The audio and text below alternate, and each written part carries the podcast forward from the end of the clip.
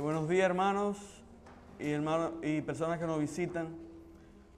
Hoy continuamos en nuestra clase de escuela dominical con el capítulo 19 de Éxodo. Vayan conmigo allá. Vamos a estar hoy viendo desde el 19 hasta el 24.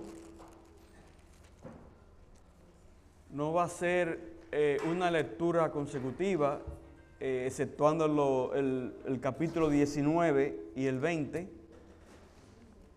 Y hoy vamos a estar viendo la ley de Dios.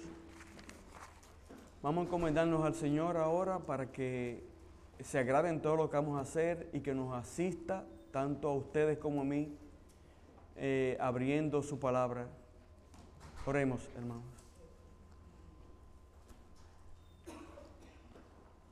Dios de Abraham, de Isaac y de Jacob, Dios de Moisés, delante de tu presencia venimos en este día a darte toda la honra y la gloria que solamente tú mereces por este plan tan grande de salvación que tú diseñaste de antes de la fundación del mundo. Y venimos a darte las gracias también porque tú nos escogiste, siendo nosotros malos, no habiendo nada bueno en nosotros, para disfrutar de la vida eterna que es en Cristo Jesús. Señor, ahora conscientes de que tú eres que nos has revelado tu palabra, esa revelación especial para instruirnos, para llevarnos a ti, para ver nuestra miseria y venir a los pies de Cristo. Venimos, Señor, a tu palabra pidiéndote que tú seas con nosotros, ayudándome a mí a exponer lo que tú quieres que expongamos, Señor, ayudando a los hermanos que van a escuchar, a que estén concentrados en tu palabra. Y pedimos que tu Espíritu Santo esté en medio nuestro, edificando nuestras almas. En Cristo Jesús te lo pedimos. Amén. Hermanos, ahora recuerden que ya Israel se estableció en el monte Sinaí. Y desde el, en el capítulo, del capítulo 19 hasta, a- y, y hasta número, de número 1 hasta número, num- el libro de número hasta 10, 11, capítulo 10, versículo 11, se nos narra cuando este, este periodo de tiempo que va, dura como unos 11 meses y 5 días, según número 10, 11. Y en este periodo de tiempo, hermano, hay tres acontecimientos importantes. Pudiéramos decir cuatro. Primero, la manifestación de Dios poderosamente al pueblo antes de darle la ley. Segundo, la misma ley que Dios le da al pueblo. Tercero, la corrupción del becerro de oro. Y por último, la construcción, la construcción del tabernáculo. Todo esto sucede en estos 11 meses y algo, cuando ellos están en el monte Sinaí. Hoy nos vamos a concentrar en lo que tiene que ver con los mandamientos, la ley. Y aunque eso se estudió aquí con una serie que pueden buscarla de- del pastor Ricardo Piñero, eh, hoy vamos a, repasar de nuevo la ley y, y comentar, y comentar algunas cosas al respecto. Vayamos entonces a Éxodo capítulo 19.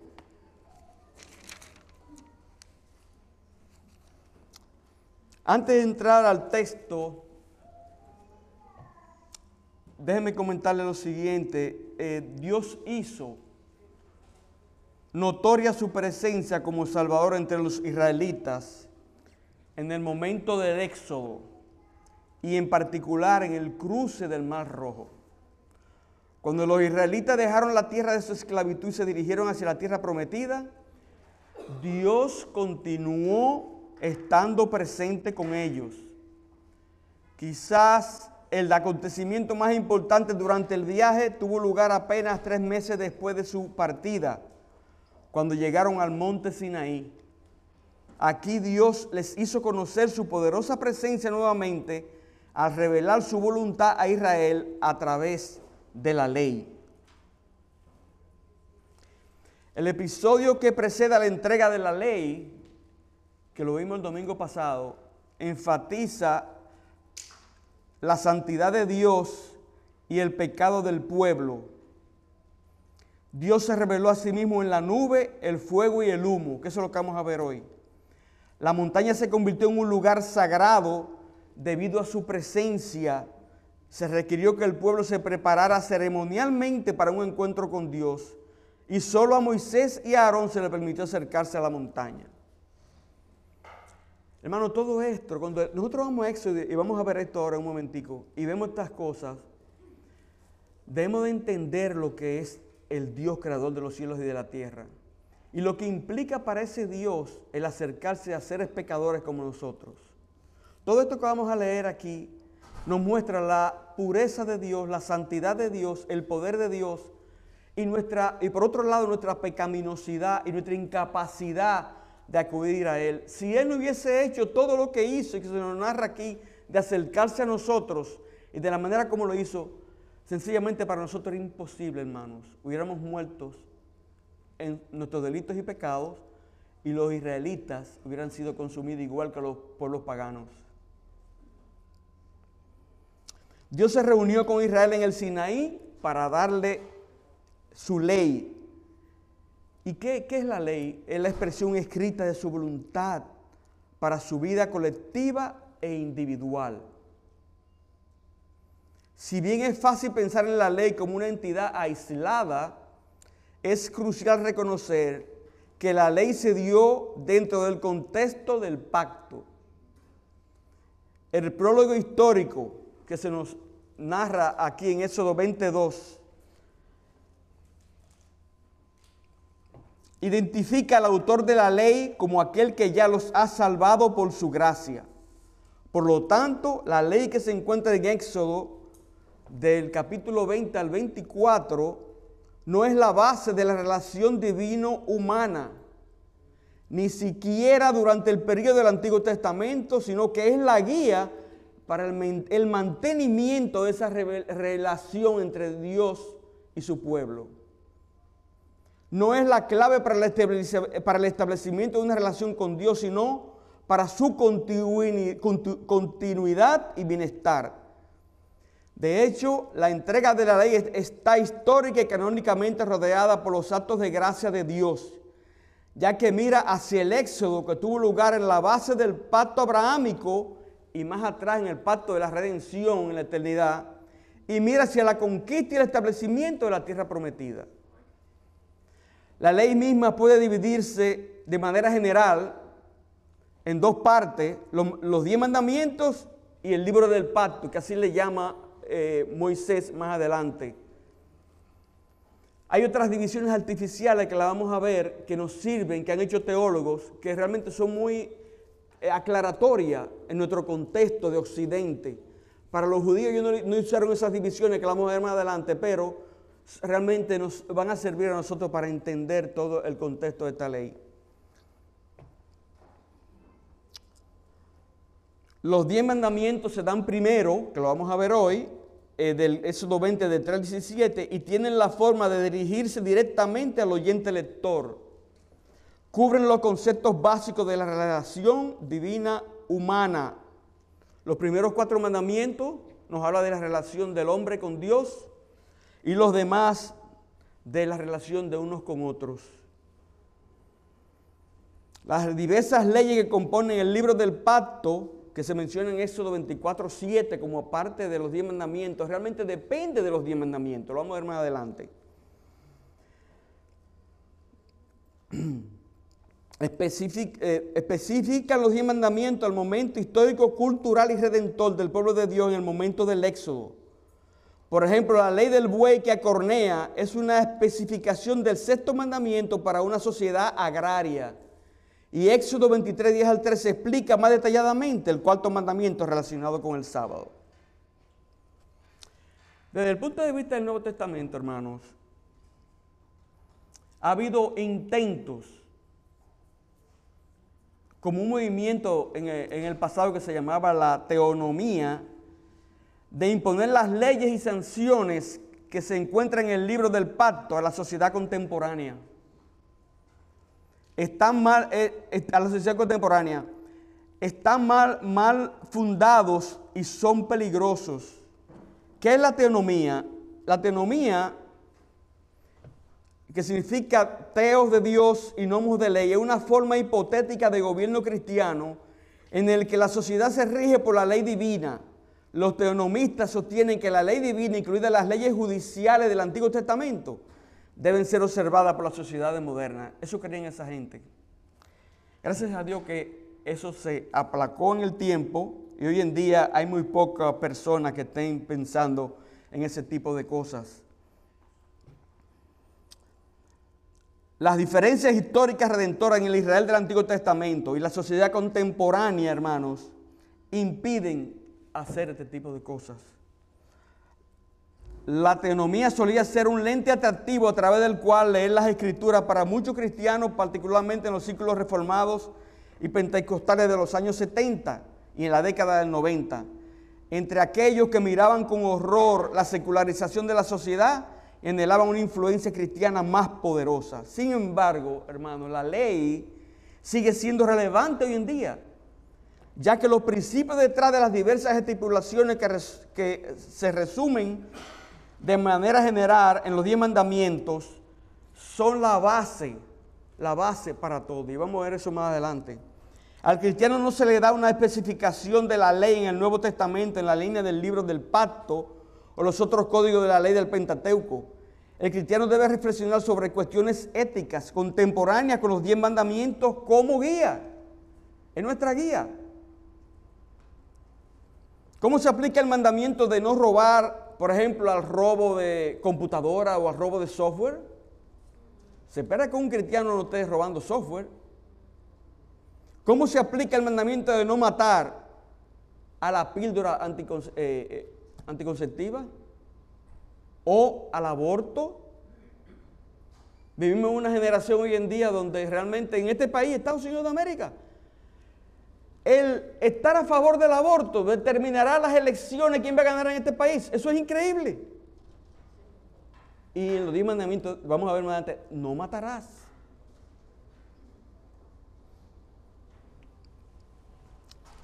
Entonces, hermanos,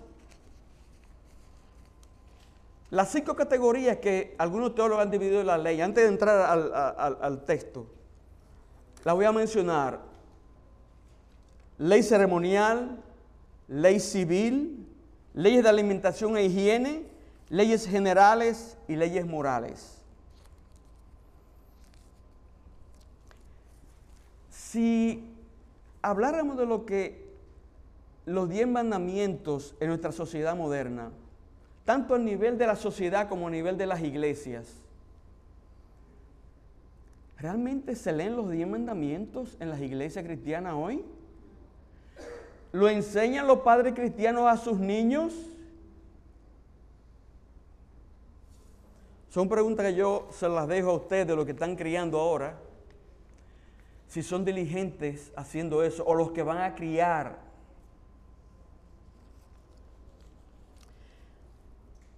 Mucha gente se sorprende hoy en día de lo que está pasando en Estados Unidos. Por ejemplo, ayer hubo un shooting en Texas, en un mall, donde murieron nueve personas y hay como siete heridas, puede que siga aumentando el número de muertos. Ayer, pero todos sabemos, en los últimos años, cuántos shootings han habido aquí y la gente y los líderes se sorprenden de que el dicen que el problema son las armas. Y como, y esto que voy a decir no lo digo yo, lo dicen hombres de Dios, teólogos. El problema de Estados Unidos de América es que sacó los diez mandamientos de las escuelas hace muchos años. Se ha levantado una generación que no tiene ni idea de lo que son los diez mandamientos. Y aún dentro de las iglesias, llamadas cristianas,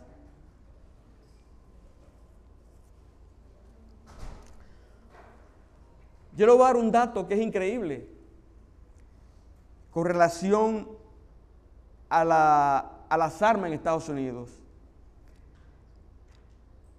Cada día en Estados Unidos de América, 316 personas reciben un disparo por diario, diario. 106 mueren fruto de la violencia con armas, diario. Calcúlalo por los 365 días. ¿Qué nos dice eso de esta sociedad? Dios está lejos de esta sociedad, hermano. Se ha levantado una generación que no conoce a Dios. Pero recuerden que esas generaciones no se levantan porque sí, se levantan porque los padres no hicieron lo que me mandó Dios a los judíos. Enséñale esto a tus hijos, a tus nietos. El problema no son las armas, hermano. Van a seguir matando aunque no tengan... Pueden quitar todas las armas. Después van a tener que prohibir entonces que posean cuchillos o bates. Como quiera van a matar.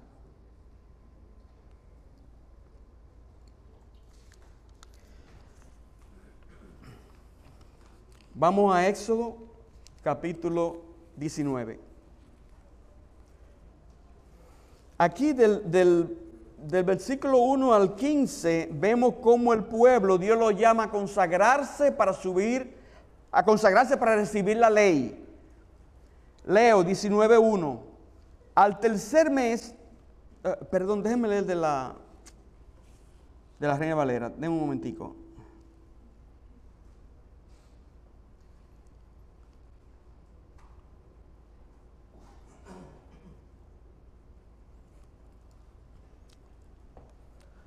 En el mes tercero de la salida de los hijos de Israel de la tierra de Egipto, en el mismo día llegaron al desierto de Sinaí. Habían salido de Refidín y llegaron al desierto de Sinaí y acamparon en el desierto. Y acampó allí Israel delante del monte. Y Moisés subió a Dios y Jehová lo llamó desde el monte diciendo, así dirás a la casa de Jacob y anunciarás a los hijos de Israel, vosotros viste lo que hice a los egipcios y cómo os tomé sobre alas de águilas y os he traído a mí. Ahora pues, si dieres oído mi voz y guardaréis mi pacto, vosotros seréis mi especial tesoro sobre todos los pueblos, porque mía es toda la tierra. Parémonos aquí, hermano. Qué privilegio tan grande tenía el pueblo judío de que el Dios creador de los cielos y de la tierra haya descendido a ocuparse de estos pecadores. Y le, recuerda, como nosotros necesitamos ser recordados donde Dios nos sacó, lo que hizo por ellos.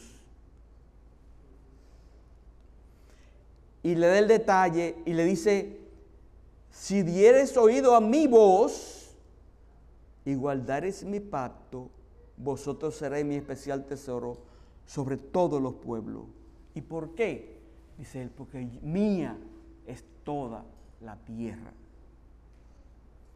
Versículo 6. Y vosotros me seréis un reino de sacerdotes y gente santa. Lo mismo que le dice, lo mismo que el Nuevo Testamento le llama a la iglesia. Lo mismo, no lo vamos a buscar, pero el apóstol Pedro, nosotros somos nación santa, reino de sacerdotes.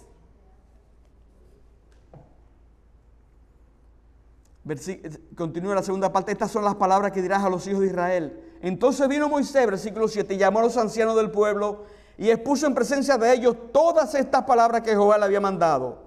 Y todo el pueblo respondió a uno y dijeron, todo lo que Jehová ha dicho, haremos. Y Moisés refirió a Jehová las palabras del pueblo. Entonces Jehová dijo a Moisés, he aquí, yo vengo a ti en una nube espesa, para que el pueblo oiga mientras yo hablo contigo y también para que te crean para siempre. Y Moisés refirió las palabras del pueblo a Jehová. Y Jehová dijo a Moisés, ve al pueblo y santifícalos hoy y mañana y laven sus vestidos. Parémonos aquí, hermano. Fíjense que la, interacción de Dios con el pueblo, hombres pecadores, Dios hace ciertas exigencias específicas para que ese encuentro sea posible. Y da instrucciones claras.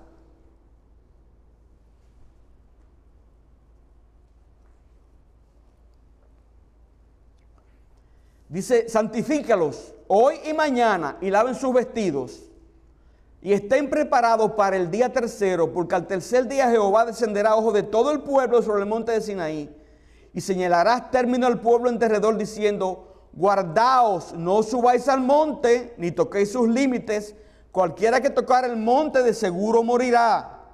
No lo tocará mano porque será apedreado o asaeteado. Sea animal o hombre, no vivirá. Cuando suene largamente la bocina, subirán al monte. Hermano, con Dios no se juega. Él es, específico en sus demandas. El pueblo tenía que obedecer y punto. Y tenía consecuencias si no obedecía. Versículo 14. Y descendió Moisés del monte al pueblo y santificó al pueblo y lavaron sus vestidos. Y dijo al pueblo, está preparado para el tercer día. No toquéis mujer. Hasta eso Dios lo reguló. Que no tuvieran relaciones sexuales. Hasta eso Dios lo reguló para ese encuentro con Dios. Versículo 16. Aconteció que al tercer día, cuando vino la mañana, vinieron truenos y relámpagos y espesa nube sobre el monte y sonido de bocina muy fuerte. Y se estremeció todo el pueblo que estaba en el campamento. Hermano, imaginémonos nosotros estando ahí. Que el Dios creador de los cielos y de la tierra baje al monte y nosotros estamos ahí. Cuando usted esté leyendo e-, e-, Éxodo, trate de imaginarse que estas cosas para que pueda, pueda apreciar realmente al, el escritor inspirado. Versículo 18, perdón, 17. Y Moisés sacó del campamento al pueblo para recibir a Dios y se detuvieron al pie del monte.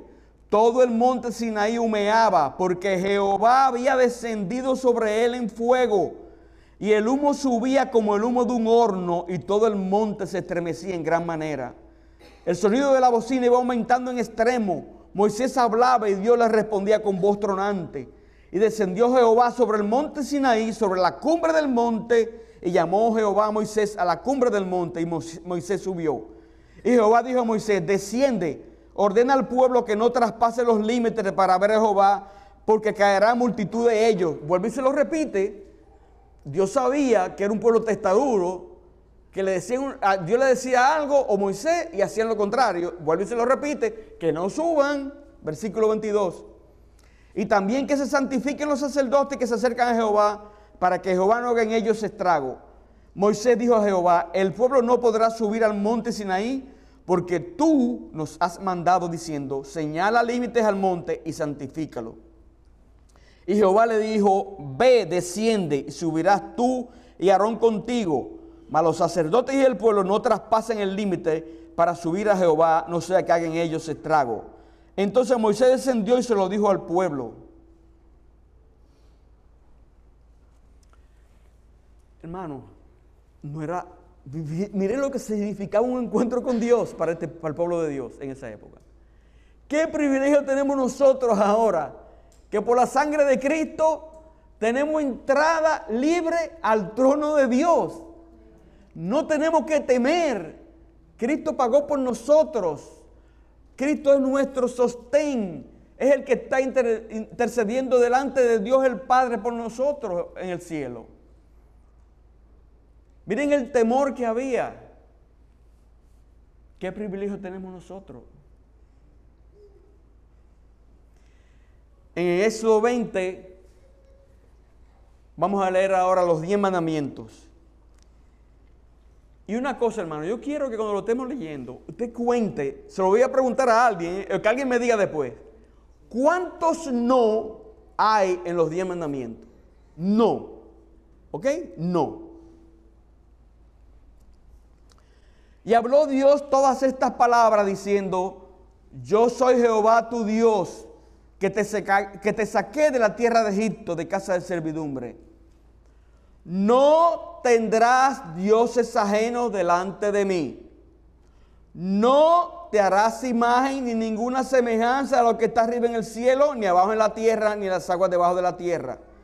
No te inclinarás a ellas, ni las honrarás, porque yo soy Jehová tu Dios, fuerte, celoso, que visito la maldad de los padres sobre los hijos hasta la tercera y cuarta generación de los que me aborrecen.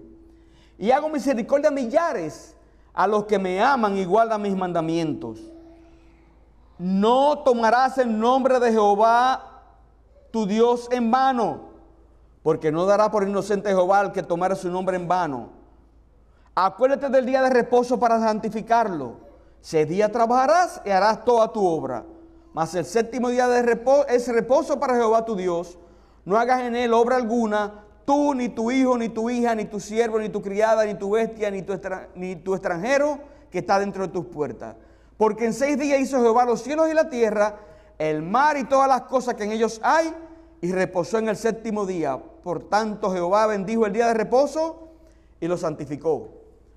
Honra a tu padre y a tu madre para que tus días se alarguen en la tierra que Jehová tu Dios te da. No matarás. No cometas adulterio. No hurtarás. No hablarás contra tu prójimo falso testimonio. No codiciarás la casa de tu prójimo. No codiciarás la mujer de tu prójimo, ni su siervo, ni su criada, ni su buey, ni su asno, ni cosa alguna de tu prójimo. ¿Cuántos no contaron? Doce no.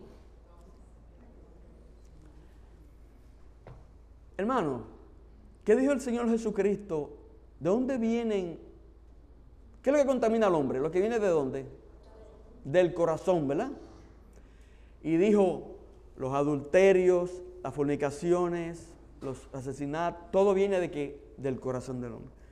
Hermano, hermanos, los diez mandamientos es una prohibición a todo lo que sale de manera natural del corazón humano, del ser humano caído. Todos estos no, y lo que no son no, de manera natural nuestro corazón, eso es lo que, con eso que tenemos que lidiar día por día. A no tener ídolos, a no, usted dirá, no, yo no mato. Cuidado hermano. Acuérdense que Cristo enseñó cuál era el espíritu que había detrás de eso. Usted puede no matar físicamente y ya mató a alguien nada más con desear, deseárselo.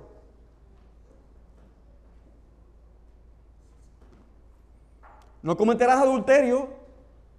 Yo nunca he adulterado. Cristo lo explicó mejor. ¿eh? Eh, en Mateo. Ah, no, no es que haga el acto físico, desde que ya tú miraste a una mujer para codiciarla, ¿qué?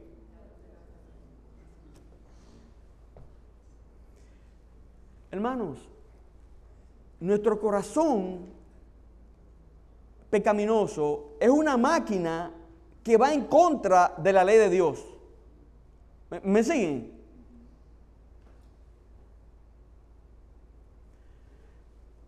La regeneración nos ha liberado de la esclavitud de eso.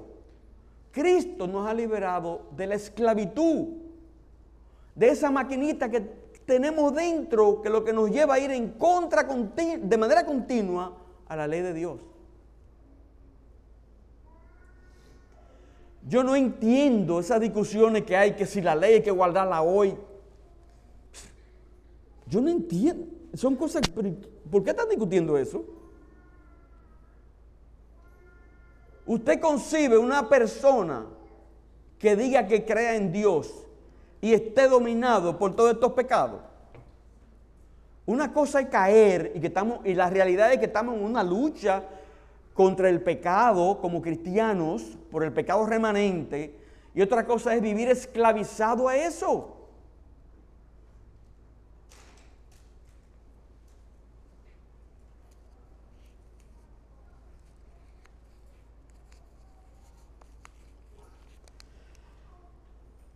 Por ejemplo, de los capítulos, en esos 20 del 1, vimos ahora los 10 mandamientos, ¿verdad?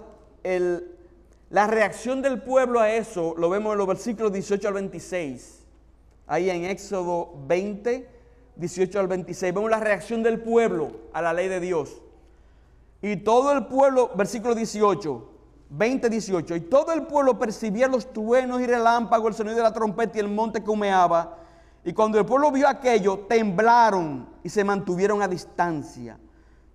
Entonces dijeron a Moisés, habla tú con nosotros y escucharemos, pero no hable Dios con nosotros, no sea que muramos. Se llenaron de temor. Y respondió Moisés al pueblo, no temáis, porque Dios ha venido para poneros a prueba y para que su temor permanezca en vosotros. ¿Para qué? Dice la Biblia. Para que no pequéis. Hermano, está diciendo Moisés aquí, óyeme, la ley lo va a llevar a ustedes a ver que ustedes son incapaces y acudir a Dios en busca de ayuda. No, podemos cumplir la ley por nosotros mismos. Por eso que el apóstol Pedro nos dice, nos dice a nosotros los cristianos que todo, todo nos ha sido dado por Dios, nos ha capacitado para vivir una vida de piedad en esta lucha a muerte contra el pecado remanente. Cuando Pedro le dice a la iglesia, os ruego hermanos como extranjeros y peregrinos, que os abstengáis de las pasiones carnales que batallan contra el alma. Se lo está diciendo los cristianos. Que os abstengáis. Tenemos un trabajo que hacer, mortificar el pecado día a día. Ese pecado que los diez mandamientos nos, nos describen uno por uno. Es contra eso que nosotros estamos batallando. ¿Quiénes conocen aquí el catecismo de Heidelberg? Levántame la mano. se están perdiendo de un tesoro. ¿Ok? Y espero que ahora en adelante. Y más los que tienen hijos. Y los que van a tener hijos, Julito. Y ¿Ok?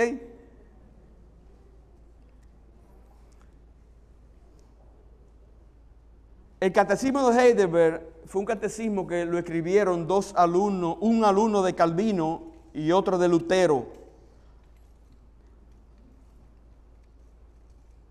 Fue escrito en el 1563 por estos teólogos.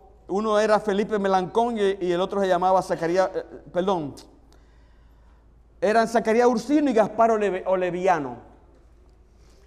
Y el catecismo, todo lo que cada vez que usted diga la palabra catecismo, es un método de enseñanza con preguntas y respuestas.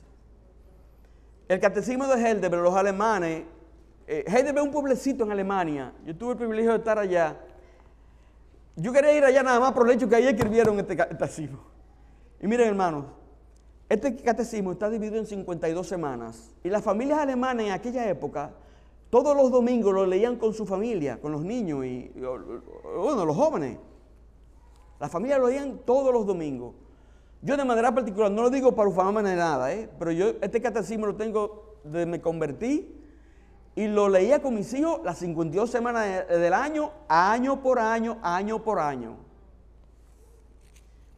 La primera pregunta del catecismo es la siguiente. ¿Cuál es tu único consuelo, tanto en la vida como en la muerte? Respuesta. Que yo con cuerpo y alma, tanto en la vida como en la muerte, no me pertenezco a mí mismo, sino a mi fiel Salvador Jesucristo, que me libró de todo el poder del diablo, satisfaciendo enteramente con su preciosa sangre por todos mis pecados, y me guarda de tal manera que sin la voluntad de mi Padre Celestial, ni un solo cabello de mi cabeza puede caer. Antes es necesario que todas las cosas sirvan para mi salvación. Por eso me asegura por su Espíritu Santo, la vida eterna y me hace pronto y aparejado para vivir en adelante según su voluntad. Estamos en las manos de Él. Pero tenemos que una responsabilidad. Segunda pregunta. ¿Cuántas cosas, oigan esto, y aquí vamos a caer en la ley ahora. ¿Cuántas cosas debes saber para que, gozando de esta consolación, puedas vivir y morir dichosamente? ¿Cuántas cosas? Tres, responde el catecismo. La primera, cuán grandes son mis pecados y miserias. Segunda, de qué manera puede ser librado de ellos. Y tercera, la gratitud que debo a Dios por su redención. La primera pregunta, hermanos, da el profundo tono espiritual a todo el catecismo. El catecismo es muy, es muy práctico y personal. Me habla de tú y las respuestas me tienen a mí como sujeto. Contesto yo. Me instruyen lo que yo tengo que saber. Busca mi beneficio personal. Tengo dueño, no me pertenezco a mí mismo. Soy comprado, la cuenta fue pagada y hubo entrega de lo comprado. Soy del Señor. Esta verdad tiene importantes implicaciones para mi seguridad y para mi responsabilidad. ¿Oyeron? Para mi seguridad y mi responsabilidad, sobre todo en el campo ético. La palabra consuelo capta solamente una parte de la intención de los escritores del catecismo. Fue escrito originalmente en alemán, el catecismo, y en latín a la vez, a la vez, pues los autores académicos de aquel entonces manejaban bien el latín, que era el lenguaje de la teología, y el alemán, que era el lenguaje de la predicación. La palabra en el latín nos da la, palabra eh, confort, que es, en el diccionario dice que quiere decir todo lo que constituye el bienestar material. También nuestro diccionario tiene la palabra conforte y dan como sección de ella confortación o vigorización. Confortación en el acto efecto de confortar. Confortar tiene como, fuerte, como acepción dar vigor y animar. La idea en el alemán gira alrededor de los mismos, fuerza, vigor y ánimo. Consuelo entonces, en este contexto, es fuente de fuerza, vigor, seguridad y ánimo. La pregunta será, ¿de dónde sacas tu fuerza? ¿O cuál es la única fuente de tu vigor espiritual? Lo que me da vigor para vivir es el hecho de que pertenezco a mi fiel Salvador. No solamente el hecho de que mi Salvador me da ánimo, sino también el conocimiento de que Él es fiel, es mi fiel Salvador. La fidelidad de mi Salvador es consuelo y fuente de vigor. Entonces el catecismo, hermanos, se desarrolla en, esos, en esas tres áreas. ¿Cuáles son mis, mis pecados y miserias? de qué manera puedo ser librado de ellas y la gratitud que debo a Dios. Entonces,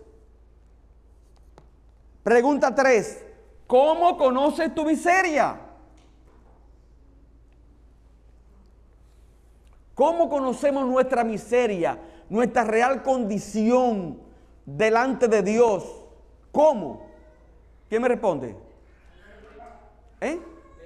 La ley. La ley de Dios por la ley de Dios. ¿Qué pide la ley de Dios de nosotros? Pregunta el catecismo. Responde, Cristo nos enseña sumariamente en Mateo, a ver si lo recuerdan, en capítulo 22, 37 al 40. Lo resumió en dos la ley. Amarás al Señor tu Dios con todo tu corazón y con toda tu alma y con toda tu mente y con todas tus fuerzas. Este es el primero y grande mandamiento. Y el segundo es semejante. Amarás a tu prójimo como a ti mismo. De estos dos mandamientos depende toda la ley y los profetas. Los, diez mandamientos que leímos ahora, hermano, usted lo puede dividir así. El grupo que es nuestra relación con Dios apuntan a amar a Dios con toda nuestra mente, toda nuestra fuerza.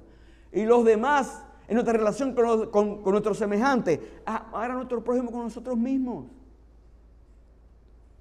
Por eso que en, la Biblia, en, Éxodo el capítulo 21 que habla sobre las leyes sobre la esclavitud, leyes sobre el homicidio y la violencia, leyes para los amos y propietarios, luego en el capítulo 22 leyes sobre la restitución, leyes diversas luego. Eh, sencillamente esas leyes salen de los diez mandamientos, hermano. Van explicando de manera detallada la aplicación a diferentes circunstancias. Por eso es que es importante leerla, aunque, hay cosas que corresponden al, contexto social, económico, en que ellos, por ejemplo, ellos eran eh, agricultores y hay cosas que se aplicaban específicamente a ellos. Pero hermanos, son de edificación porque estamos viendo aquí lo que Dios piensa, la voluntad de Dios. le digo y repito que no entiendo cómo se discute que si la ley se aplica hoy, Es el carácter de Dios. ¿Cómo un cristiano puede vivir la vida cristiana si no conoce la ley de Dios? No entiendo.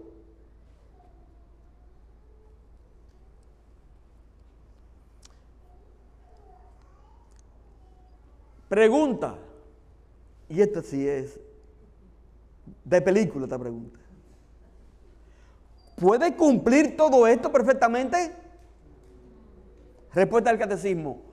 No, porque por naturaleza estoy inclinado a obedecer a Dios y a mi prójimo.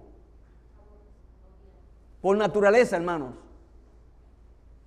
Aún no nos convertimos y tenemos el Espíritu Santo y tenemos que velar de no endurecernos hacia nuestros hermanos, hacia nuestros semejantes, hacia nuestros hijos, hacia nuestra esposa, esposo. Tenemos que estar velando continuamente de ese pecado remanente, aún teniendo el Espíritu Santo. Pero hermano, por naturaleza estamos inclinados a aborrecer a Dios y a mi prójimo. Y el que no lo cree, el que no lo cree, nada más tiene que mirar la historia desde la caída. Y la historia hoy en día. Mano, ¿cuánta revolución ha habido en cada país del mundo? Eso es incontable. Y cada país tiene su historia. Dominicana, revolución, asesinato, España, Cuba, todos, todos. ¿Por qué? Porque por naturaleza estamos inclinados a ofrecer a Dios y a nuestro prójimo. ¿Por qué hay injusticia en el mundo?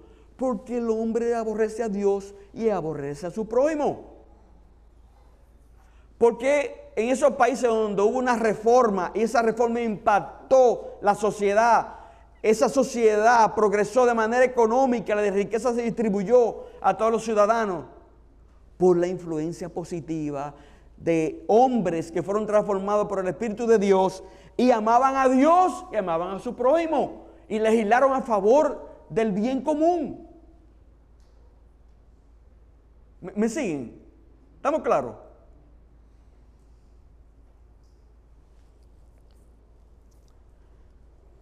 Entonces conocemos nuestra miseria por la ley de Dios, hermano. La ley de Dios nos lleva a nosotros a conocer nuestra miseria y nuestra necesidad. Porque no, cada vez que la leemos, nos damos cuenta que no podemos cumplirla. Miren, yo, yo crecí en un colegio católico eh, de los hermanos de la Salle, no sé si lo conocen. Eh, era uno de los mejores colegios allá. O sea, cuando nosotros estábamos jóvenes, apenas había quizás dos o tres iglesias evangélicas. Estábamos en oscuridad. Pero yo lo que recuerdo, me enseñaban los diez mandamientos. Me lo enseñaban. Aunque me entraba por aquí y me salía por aquí. Pero me lo enseñaban. Y no una vez, no. De manera continua nos lo enseñaban. Y era la clase más aburrida pero no lo enseñaban. Hermano, enséñele a sus hijos los diez mandamientos. La salvación es de Dios. Acuérdense que los mandamientos no salvan a nadie porque no podemos cumplirlos.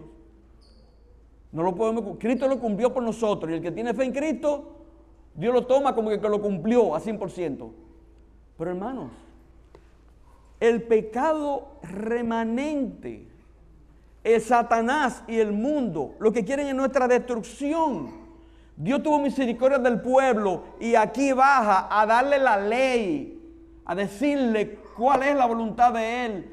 Porque, hermano, cuando se vive en contra de la ley de Dios, lo que hay es autodestrucción en la sociedad. Los hombres se destruyen unos con otros, las familias se destruyen, todo se destruye, corrupción, etc. Ustedes van a ver más, no, no tenemos tiempo, pero si leen chequeen en su casa las leyes que están ahí después de, de, Éxodo que leímos, de los diez mandamientos, que Dios condena el soborno. Hermano, el soborno está por todas partes. Aquí hay soborno, ¿eh? Eso está en, en todas partes. Donde quiera que haya un pecador hay, soborno. Nadie soporta, a menos que sea un cristiano, y un cristiano bien plantado, ¿eh? Porque le, tiembla que le digan, te vamos a dar 5 millones para que tú hagas esto un mes. ¿Eh? Pero hermano, Dios prohíbe ahí, ustedes lo van a ver más adelante. ¿Y, porque, ¿Y tú sabes a qué atenta el soborno? El soborno atenta al prójimo. Porque donde la sociedad donde está llena de soborno, lo que hay es pobreza. Nada más se enriquecen unos pocos. Pero toda la mayoría de la gente está pasando miseria. Y eso es falta de amor al prójimo. Eso es que no hay amor al prójimo. No hay amor a Dios y no hay amor al prójimo.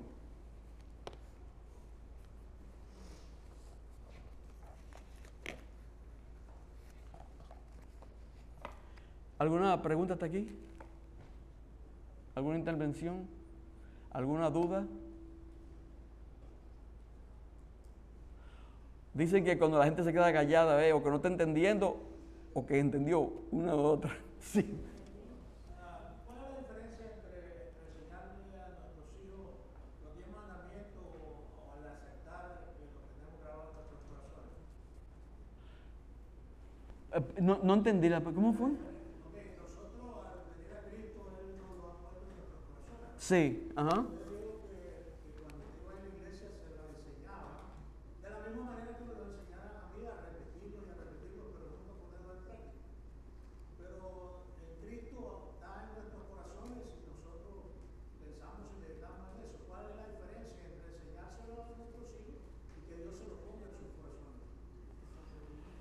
Bueno, eh, re- sí, fíjate, a ver si entendí.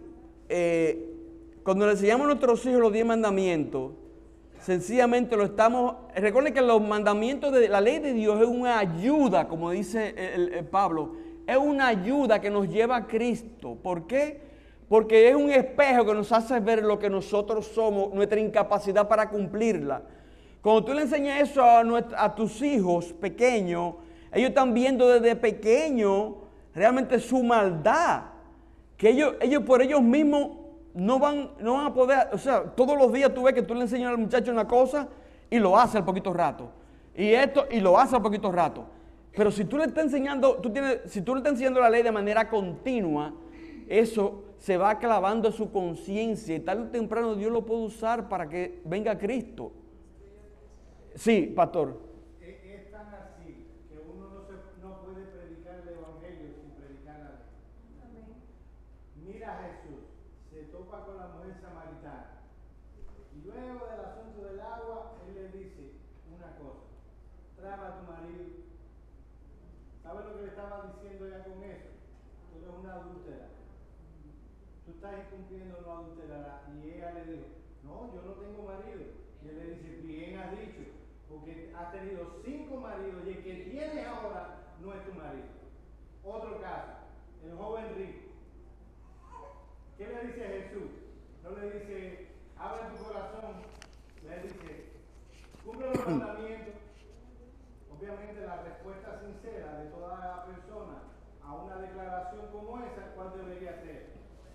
Yo no puedo cumplir los diez mandamientos de Dios. Y hubiera sido un buen canal para darle la esperanza que en el Evangelio. Sin embargo, este muchacho dice, oh no, yo todo eso lo he cumplido desde mi juventud.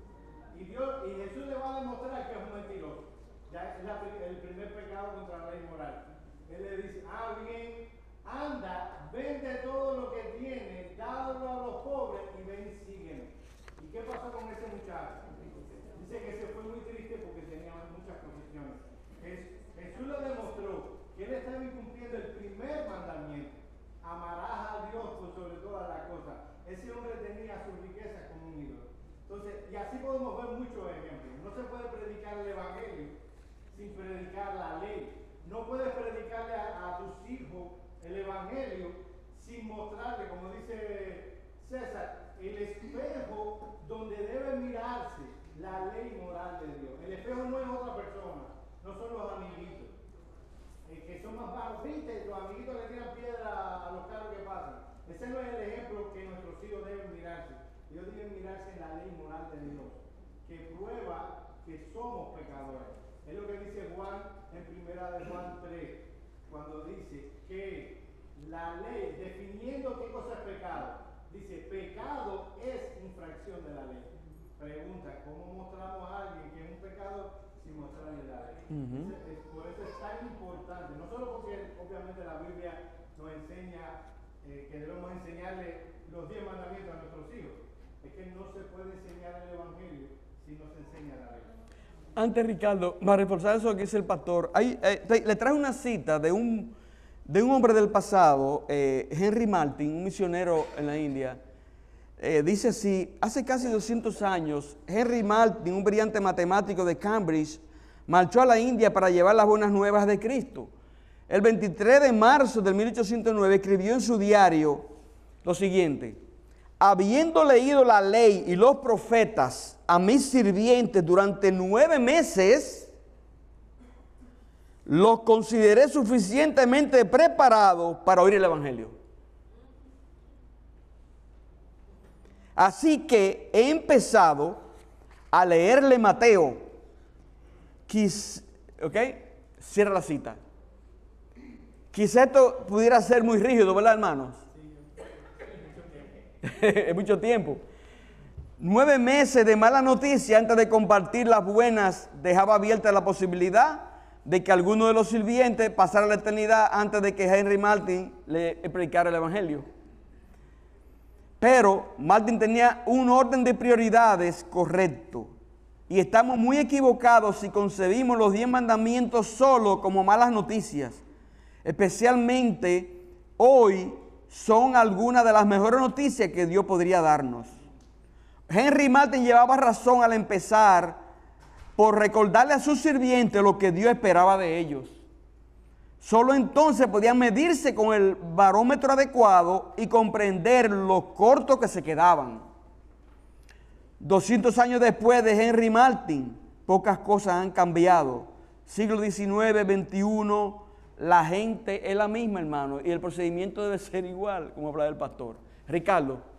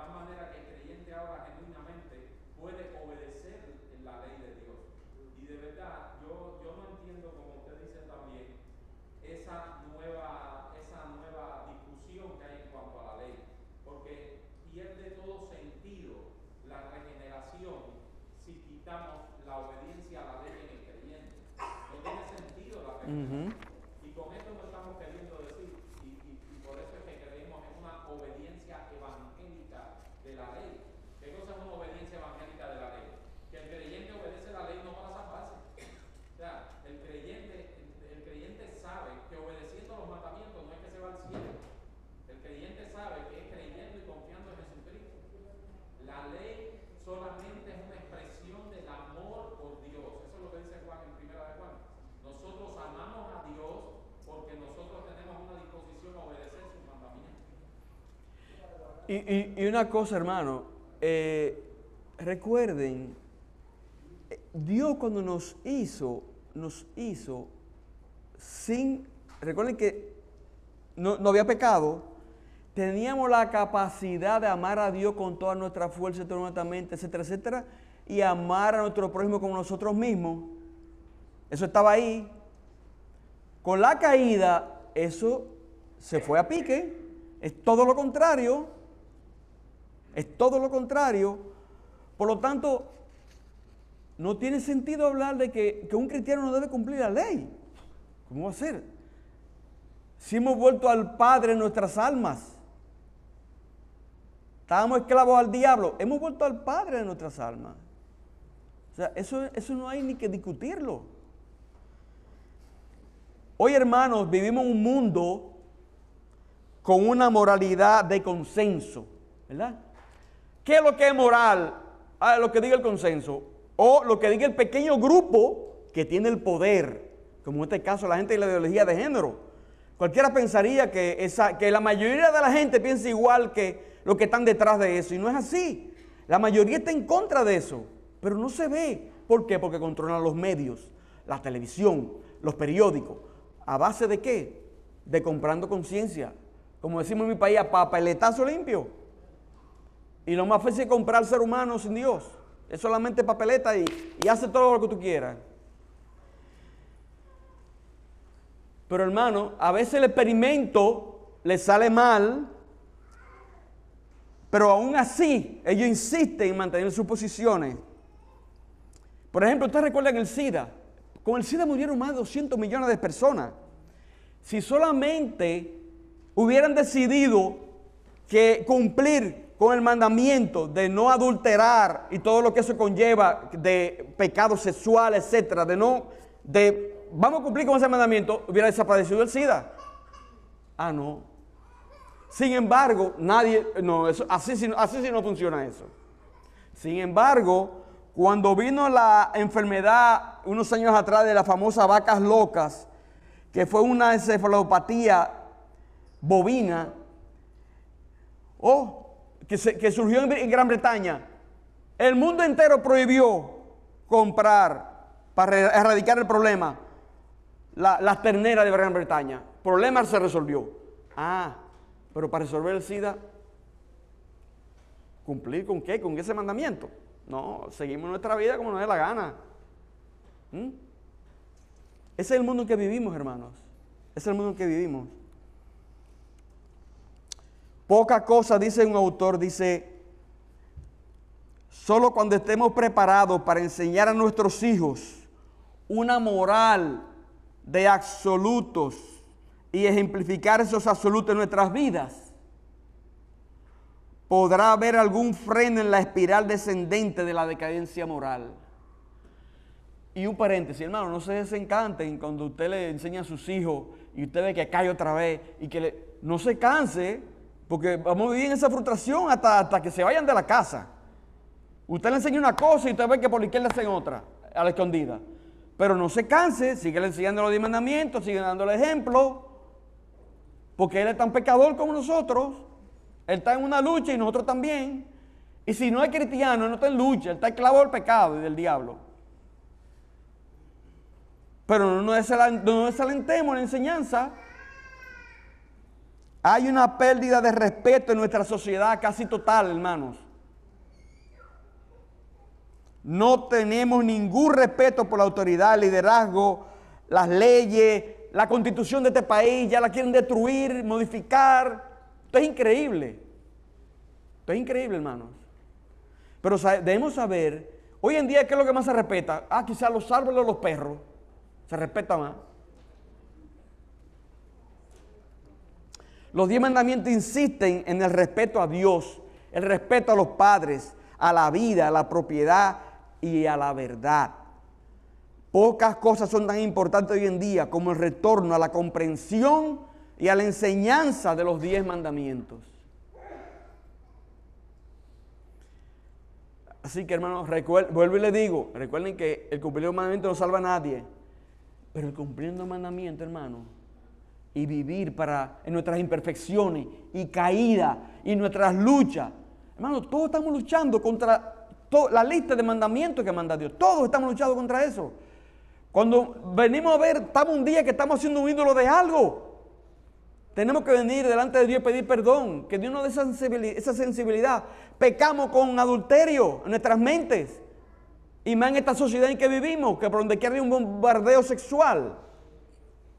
Pecamos, usted dirá, bueno, yo no robo. Cuidado, se pueden presentar una circunstancia que usted quizá, ya sea que lo impuesto o cualquier cosa. Todos estamos luchando contra eso, ¿entiendes? No es cumplir los mandamientos, sino, como decía el pastor Ricardo, esa disposición a obedecer la ley en las realidades de la lucha espiritual, debemos entender que es así la cosa y seguir hacia adelante. Como, como leíamos en, la clase pasada que el, que el pueblo le estaba orando a Dios y Dios le dijo, hey, no me pide nada, marchen.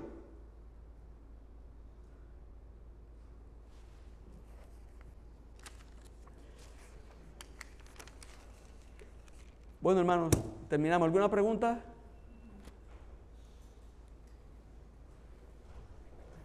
Bueno, vamos, vamos a orar. Eh,